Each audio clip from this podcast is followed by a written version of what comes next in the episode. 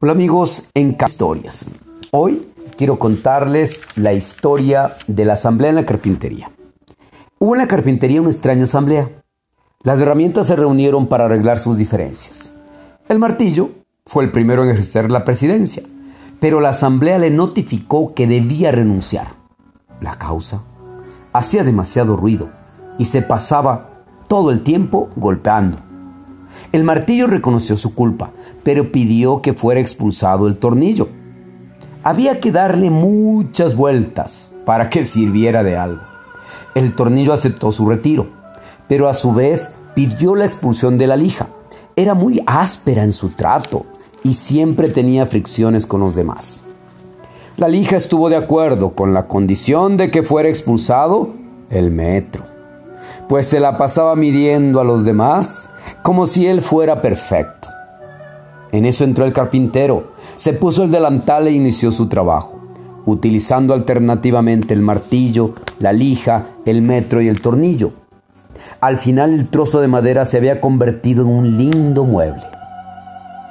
Cuando la carpintería quedó sola otra vez, la asamblea reanudó su deliberación.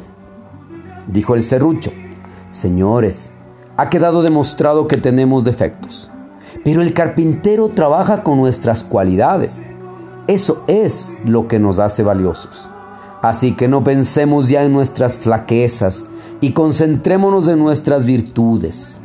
La asamblea encontró entonces que el martillo era fuerte, el tornillo unía y daba solidez, la lija limaba asperezas y el metro era preciso y exacto se sintieron como un equipo de, capaz de producir hermosos muebles y sus diferencias pasaron a segundo plano. Cuando el personal de un equipo de trabajo suele buscar defectos en los demás, la situación se vuelve tensa y negativa. En cambio, al tratar con sinceridad de percibir los puntos fuertes de los demás, florecen los mejores logros.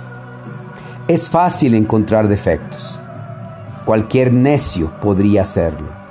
Pero encontrar cualidades es una labor para los espíritus superiores que son capaces de inspirar el éxito en los demás.